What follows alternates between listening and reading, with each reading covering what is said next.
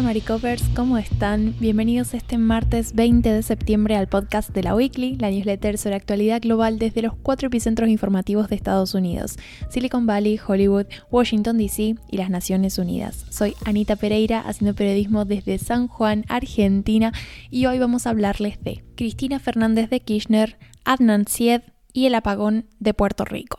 Bueno, la columna de hoy es para actualizarles cómo va el caso, la investigación que se hizo luego del atentado contra la vicepresidenta de Argentina, Cristina Fernández de Kirchner. Esto lo conté en una newsletter hace un par de semanas. El primero de septiembre Cristina sufrió un atentado llegando a la residencia de su casa. Bueno, ahí hay un contexto ¿no? de mucha tensión política en Argentina porque Cristina está siendo procesada en el marco de una causa relacionada con la concesión ilícita de ciertas obras. Esto habría sido durante la presidencia del esposo de Cristina que falleció, pero Néstor Kirchner, bueno, tuvo una presidencia, ¿no? Antes de las dos presidencias de Cristina y esto habría tenido lugar en esa época. La cuestión es que todo este juicio hizo que mucha gente saliera a la calle, ¿no? A protestar tanto eh, en contra de Cristina, o sea, como a favor de su inocencia y en contra de su inocencia en esta causa y la mayor parte de las protestas se concentraron en las afueras de la residencia de Cristina, lo cual le facilitó las cosas a este atacante que el primero de septiembre gatilló muy cerca de la cara de la presidenta y bueno, básicamente no, no fue un magnicidio porque no había una bala en la recámara, pero llegó muy cerca porque la multitud no, como que un poco hizo que la gente de seguridad no pudiera reaccionar a tiempo. Pero finalmente lo detuvieron y demás, habló de Fernando Sabag Montiel, de 35 años, que bueno, es este sujeto, ¿no? Que aparece en los muchos videos que hay de ese momento, porque, claro, como estaba lleno de partidarios a favor de Cristina que querían saludarla y demás, cuando la vicepresidenta llegó a su casa, habían muchos teléfonos grabando y hay, digamos, grabaciones de ese momento desde distintos ángulos, que son las que finalmente los medios de comunicación difundieron y que bueno, ayudaron también a, acelerar la cuestión de em, la investigación en, en lo que refiere a Fernando Sabag. Pero lo que pasa es que la investigación ha ido avanzando, ¿no? Y se han sumado, se han ido sumando personajes a esta historia y un poco la newsletter es para actualizarlos de eso. El primer personaje que se agrega a esta historia y de quien yo algo les hablé cuando escribí la columna sobre el atentado porque algo se sabía, ya se estaba investigando a esta mujer, se trata de Brenda Uliarte que está procesada por los mismos cargos que Sabag, que son intento de homicidio calificado, agravado por el uso de armas, alevosía y concurso premeditado de dos o más personas. Bueno, Brenda Uliarte era pareja, de, es pareja de, de Sabag, llevan como varios meses incluso viviendo en el mismo lugar y eh, digamos, ella en un principio intentó desligarse del intento de magnicidio, dijo que a Sabag no lo había visto sino hasta dos días antes del atentado, pero lo que primero disparó las alarmas fue que habían eh, una serie de cámaras ¿no? que la habían registrado llegando a la zona del, donde fue el atentado a Recoleta ese día, ¿no? Entonces, bueno, la detienen, demás, le confiscan el teléfono celular y ahí es cuando la investigación avanza bastante porque en el teléfono encontraron un montón de conversaciones en las que Uliarte, digamos, como que, o sea, ella es abiertamente crítica con el gobierno, pero estas conversaciones, primero que nada, la vinculaban con otras personas, otros personajes de los que ya voy a hablar ahora, pero básicamente tenía como un rol mucho más activo en el intento de magnicidio del que había querido hacer creer en un primer momento. Ahora bien, este caso, el, caso del intento de magnicidio, se está etiquetando en muchos medios como el caso de los copos de azúcar o del algodón de azúcar, porque tanto Sabag como Uliarte y otra persona más de la que ya voy a hablar en un ratito, formaban parte de un grupo que se dedicaba a vender estos algodones de azúcar, esta como nieve de azúcar en la, en la vía pública, ¿no? Entonces tenían este grupo, pero lo que se sospecha es que el grupo en algún punto no se sabe si, fue una tapadera, o sea, si, si no era real este, este negocio que tenían, pero sí que concentraba a mucha gente en contra del gobierno y gente que, digamos, estaba dispuesta a tomar acción. Porque si hay algo que evidencian las conversaciones, sobre todo de Uliarte, es que eh, tenía muchas ganas de tomar acción en esta cuestión, esta bronca que sentía contra el gobierno, contra Cristina, contra el kirchnerismo en general y demás. Acá es cuando entra otro personaje porque Uliarte, además de hablar con Sabag y que bueno, hay conversaciones sobre cuando eligen el departamento, que es un departamento que queda cerca de la zona donde vive la vicepresidenta, cerca de Recoleta, Además de esas conversaciones, Brenda había estado hablando con Agustina Díaz, que actualmente está detenida. Es, eh, bueno, Agustina es una, amiga de Uliarte, se conocían desde el secundario.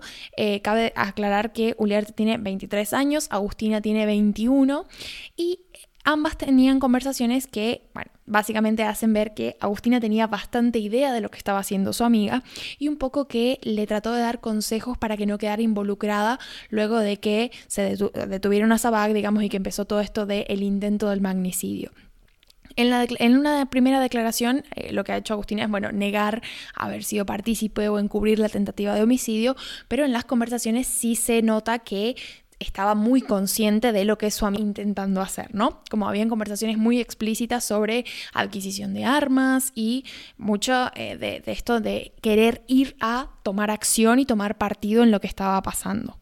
Y por último tenemos al cuarto detenido que es Nicolás Gabriel Garrizo. Él está detenido por conversaciones en su teléfono que demostraban conocimiento y, haber sido partícipe en la planificación para atentar contra la vicepresidenta. Carrizo se presenta a declarar voluntariamente luego de que Sabag atacara a Cristina en Recoleta. Él es el dueño de, la garrafa, de esta máquina ¿no? que preparaba los algodones de azúcar y eh, bueno, como que un poco nucleaba a la gente de ese grupo, ¿no? Dice que los conoció a Sabá, a en una fiesta, una cosa así, bueno, los, los invitó a formar parte de este negocio, ¿no? Que tenía. Em, de hecho, cabe aclarar que la máquina esta de, de los copos de azúcar la secuestró en, en, un allanamiento y no, o sea, parece estar muy deteriorada, entonces Acá es cuando vienen las sospechas de que la cuestión del algodón de azúcar era más una pantalla para lo que en realidad se estaba cocinando de fondo, que era este intento de magnicidio y, de ataque a la vicepresidenta, que estaba, parecía estar bastante coordinado.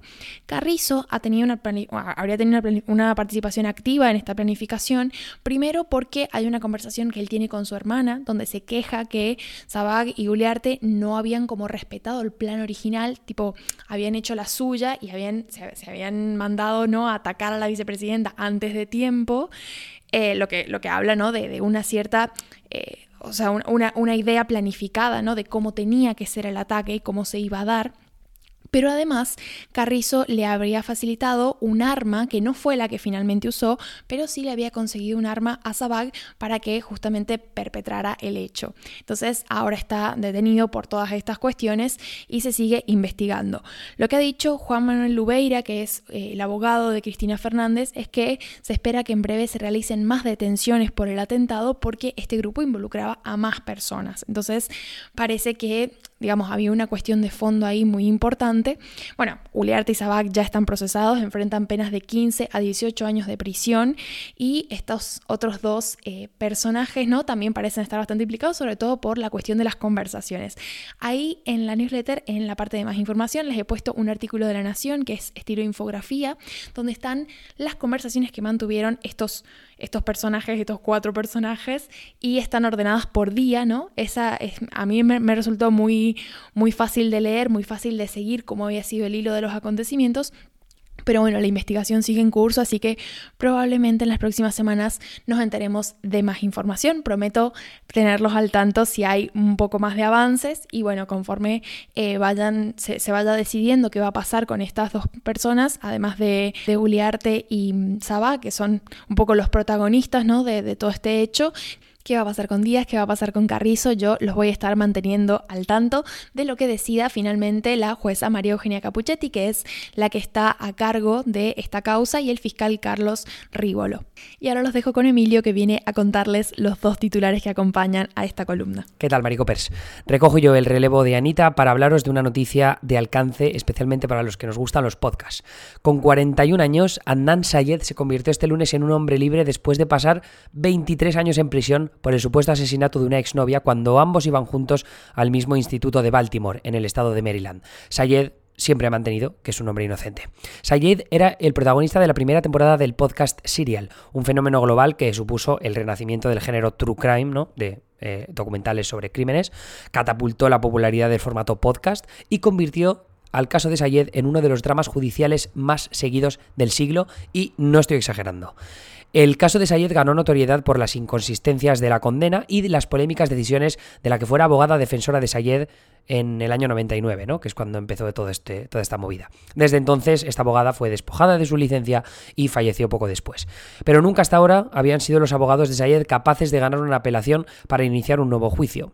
La decisión de la jueza este lunes viene motivada por la recomendación de la Fiscalía de retirar la condena porque abro comillas, el Estado ya no confía en la integridad de la condena, cierro comillas. Además, apuntan desde la Fiscalía de la existencia de dos sospechosos alternativos en el asesinato de Jaime Lee por estrangulamiento de lo que acusaron y condenaron a Sayed. Ninguno de esos dos sospechosos alternativos han sido nombrados públicamente. ¿Qué cabe esperar ahora? Bueno, la jueza ha dado 30 días a la Fiscalía para presentar nuevos cargos contra Sayed, si así lo estiman oportuno, durante los cuales el Sayed deberá permanecer bajo arresto arresto, arresto, arresto, arresto domiciliario.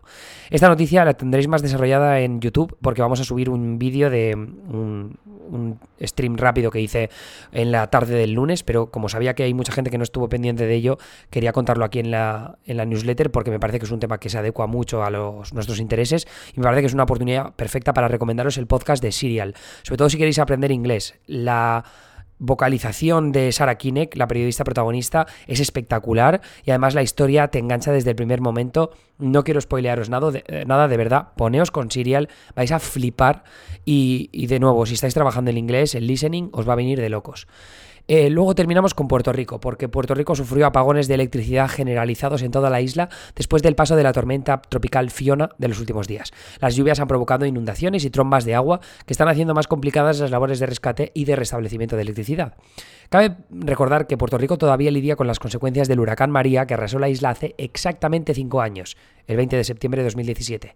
La devastación de entonces dejó más de 3.000 muertos y una red eléctrica con problemas de disrupción constantes. Todavía un lustro después se producen apagones repentinos en multitud de partes de la isla, con lo que Fiona solo ha hecho que revelar las carencias de infraestructura que la isla arrastra desde entonces. Las lluvias del domingo y del lunes provocaron niveles de agua superiores a los 75 centímetros, lo que pilló por sorpresa a miles de vecinos de la isla que no evacuaron sus casas a tiempo. Por ahora, solo una persona ha muerto, pero miles de hogares se han visto dañados por las inundaciones y cientos de miles de personas continúan sin acceso a electricidad. Tenéis más enlaces de nuestro monitor global de noticias sobre Taiwán, México, Irán y eh, Armenia y Azerbaiyán en el monitor que siempre publicamos en la newsletter con enlaces. Luego también un vídeo muy bueno de despedida de la reina Isabel II que nos comparte Denis V83 en el Discord. Y poco más. Eh, espero que os haya gustado el podcast de hoy. Me escucháis a mí mañana, miércoles por la mañana, también con Anita. Hasta luego.